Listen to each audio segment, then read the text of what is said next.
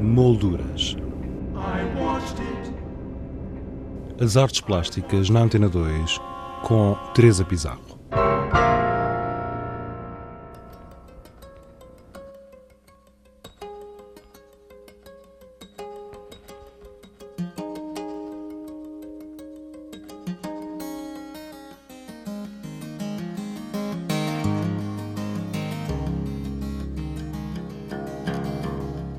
A perspectiva das coisas, a natureza morta na Europa, séculos XIX e XX, assim se intitula a exposição que a Fundação Carlos Gulbenkian apresenta desde o dia 21 de outubro, dedicada à natureza morta na Europa e que no passado fim de semana atingiu os 54 mil visitantes. Produzida pelo Museu Gulbenkian e com a curadoria de Neil Cox, professor da Universidade de Essex e especialista em arte francesa do século XX, esta mostra reúne obras-primas de artistas como Picasso, Dali, Cézanne, Renoir, Van Gogh, Monet, Manet, Duchamp, Braque, Matisse, Amadeu e Vieira da Silva, entre muitos outros.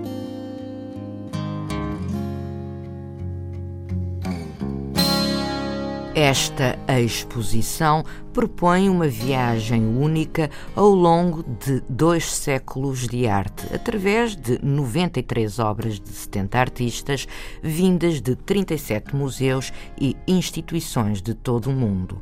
Uma viagem que começa em 1840 e termina em 1955. E foi precisamente por este arco temporal que iniciamos a nossa conversa com Rosa Figueiredo, comissária executiva executiva da exposição. Achámos interessante estabelecer como baliza uh, de, de inicial a invenção da fotografia, porque finalmente foi a invenção da fotografia que veio provocar todas as transformações que se deram uh, após essa altura, porque os pintores que estavam empenhados antes disso em representar os objetos, eh, uma realidade exata, o mais perfeita possível. A partir daí já tinham um substituto que fazia esse trabalho por eles, eles tinham era que inventar, que imaginar outras coisas.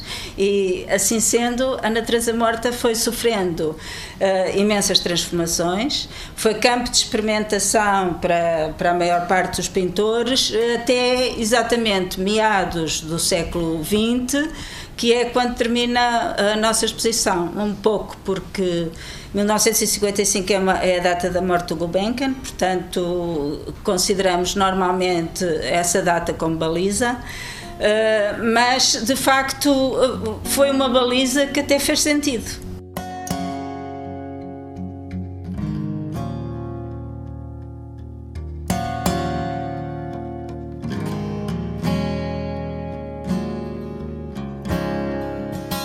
A renovação do interesse pela natureza morta por parte dos artistas da vanguarda francesa está documentada através de obras dos realistas e também da nova linguagem do impressionismo.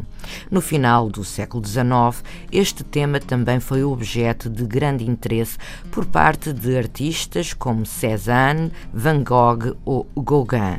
E na segunda metade do século XX, a natureza morta, enquanto o género pictórico transforma-se em veículo de experimentação mais radical e reinventa-se. Eh, era prático, a natureza morta é uma matéria prática para pintar, porque são objetos que estão ali, eh, que não se mexem.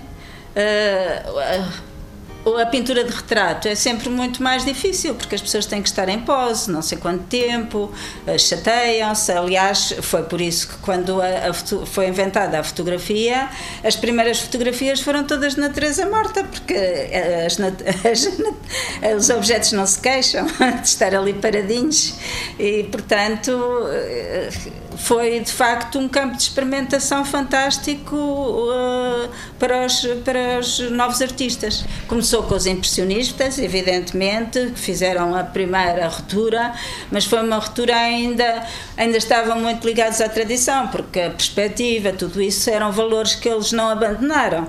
A única coisa que introduziram foi luz e cores. Uh, nas pinturas. Depois, a partir daí, é que de facto uh, começa com o cubismo, com esses movimentos todos posteriores, uh, estruturalismo, eh, construtivismo, todas essas, eh, essas eh, surrealistas, é que começou a haver de facto caminhos por outro lado. O conhecimento de si próprio era uma, um fator também muito importante, pintores que se exilaram para outras terras, para, que fugiram ao, ao Bruabá de Paris e ao barulho do, dos colegas e a tudo isso e se isolaram. O caso de Gauguin, por exemplo, que foi para o Tahiti, para as Maltesas para, mas mesmo um Van Gogh eh, também se isolou, um, o próprio Cézanne se isolou, não é?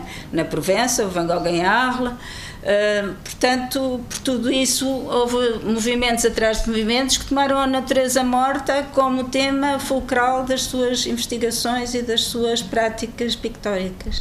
Podemos também nesta eh, exposição não só ver a evolução da abordagem de, deste, deste género pictórico, como também algumas experimentações feitas, por exemplo, pelo Picasso ou pelo Dali, que são abordagens, enfim, muito extremas, quase um. Limite. Uh, uh, situações limite temos várias, até porque a natureza morta, a partir de determinado ponto, extravasou para outros suportes e portanto não se limitou a, a, ser a usar a tela como base, mas uh, criou escultura, criou objetos, criou os ready-mades, são situações de limite. Temos lá as coisas que eu acho ainda mais limite. O, o ready-made de Duchamp é de facto, pronto, é a utilização de um objeto pré-existente e transformá-lo em obra de arte, não é? Mas, por exemplo, aqueles relevos do Tatlin são totalmente uh, contra tudo o que é a tradição anterior. Quer dizer, às vezes as pessoas até chegam ali e perguntam-se. Depois também passa para o cinema, temos, temos filmes, pronto, todos esses suportes fizeram parte da história da, da evolução da natureza morta ao longo do, do, do, século XX. Rosa Figueiredo, comissária executiva da exposição A Perspectiva das Coisas, a Natureza Morta na Europa, séculos XIX e XX. Patente na Fundação Carlos Gulbenkian até o dia 8 de janeiro de 2012. Desde o dia 1 de novembro que o blog do programa tem vindo a publicar diariamente uma obra de referência integrada nesta exposição. E assim vamos continuar até ao final do ano. Fique atento e faça-nos uma visita em rtp.pt/molduras.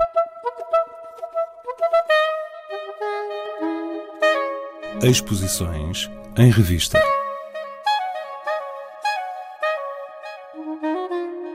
O Museu de Lamego prolongou até ao final do ano a exposição Encontros e Memórias de António Carmo. Surrealismo português do século XXI é uma exposição que mostra obras dos artistas Santiago Ribeiro e Paula Rosa, uma exposição patente no Museu Moinho das Lapas, em Coimbra. Surrealismo também no espaço cabritino em Condeixa. Surrealismo português e surrealismo vietnamita é o título desta exposição que reúne cerca de duas dezenas de trabalhos de dois artistas, um português, o outro vietnamita. Pintura, desenho e fotografia, muita fotografia, é o que se pode ver no espaço Fábrica Braço de Prata, em Lisboa. A Ermida Nossa Senhora da Conceição, em Belém, apresenta Transferência de Pedro Calapés.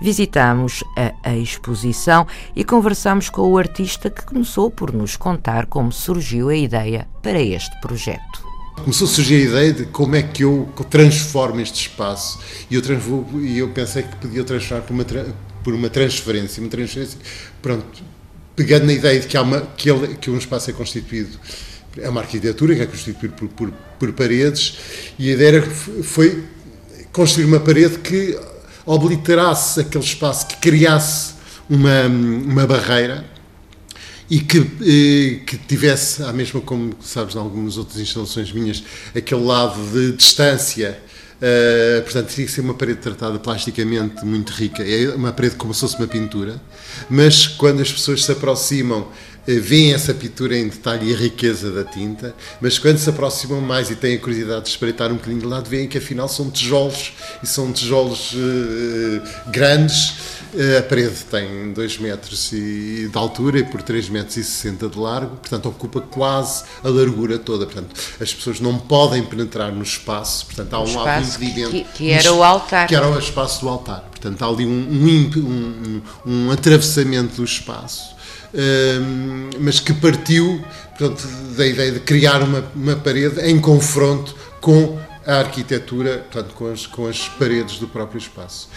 Quando nos, primeiros estudos que estive a fazer, a fazer portanto, um trabalho a preto e branco, e hum, porque experimentei várias cores, aliás, até trouxe alguns tijolos pintados a cores para aqui e coloquei ainda numa fase que pensei que, que juntava, fazia uma parede junto às faria paredes à frente das paredes antes de, de, fazer a parede atravessada e as cores não, não funcionavam era uma coisa que não que não funcionava visualmente, era, uma, eh, era necessário uma determinada austeridade que, que, o, que o preto e branco me dava. E eu, como de vez em quando tenho estes uh, jogos do, no, no, preto e branco para contrabalançar a, a, a profusão, explosão, a, a explosão das, das cores, um, construí esta parede a preto e branco. E tinha feito, estava, tinha estado a fazer umas aguarelas e, uns, umas, eh, e umas pinturas sobre papel com listas negras.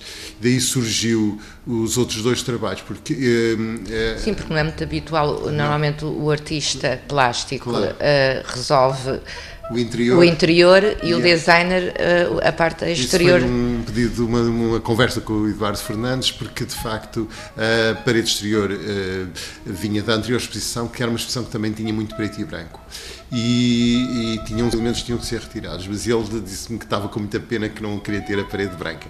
E então disse: então está bem, eu faço uma intervenção na parede.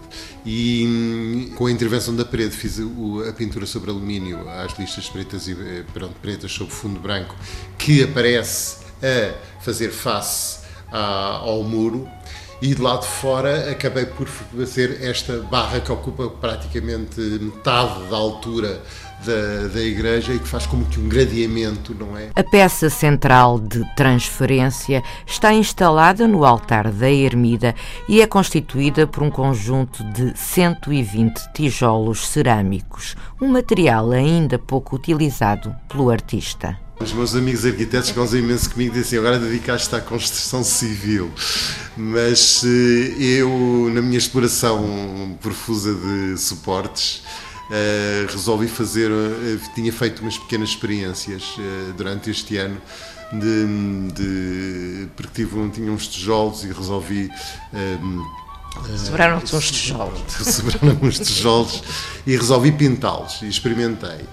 Quando os comecei a articular uns com os outros, e já na presença ficou uma peça muito bem, que foi um conjunto na Galeria do Porto, um conjunto de quatro tijolos na horizontal, e na exposição do Kickflip da, da, da PLMJ também tinha feito um conjunto de oito tijolos amarelos, que foi uma peça que, que as pessoas gostaram, gostaram muito. Portanto, eu achei que deveria uh, experimentar, apeteceu-me experimentar mais e levar isto para uma escala esta, esta peça é toda desmontável e posso montá-la em qualquer lado, tem uma estrutura, portanto não, não, se destrói por, por acabar agora a exposição. Portanto, não é uma peça efêmera. Esta exposição vai terminar agora a meados Já, de dezembro, não é? Dezembro. Dia 18 de dezembro.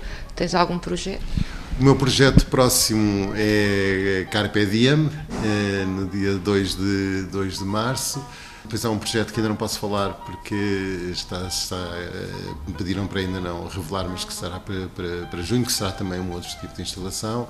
E ehm, penso que se as, as, condições não se agravarem demasiado neste país, tenho, tenho marcado uma exposição, estou a dizer por causa de, porque é uma exposição que, num espaço que depende de, um, de uma Câmara Municipal, que é Bragança, e terei uma, uma, uma, exposição em que apresentarei obras dos últimos quatro anos, eh, com obras recentes também, no Centro Cultural de Bragança, Centro Cultural Graça Moraes de Bragança. Transferência de Pedro Calapés na Ermida Nossa Senhora da Conceição em Belém apenas até o dia 18 de dezembro.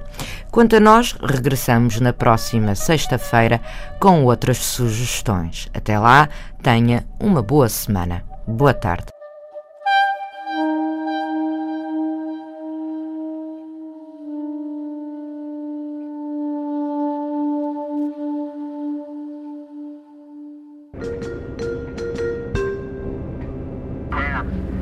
Molduras. As artes plásticas na Antena 2 com Teresa Pizarro.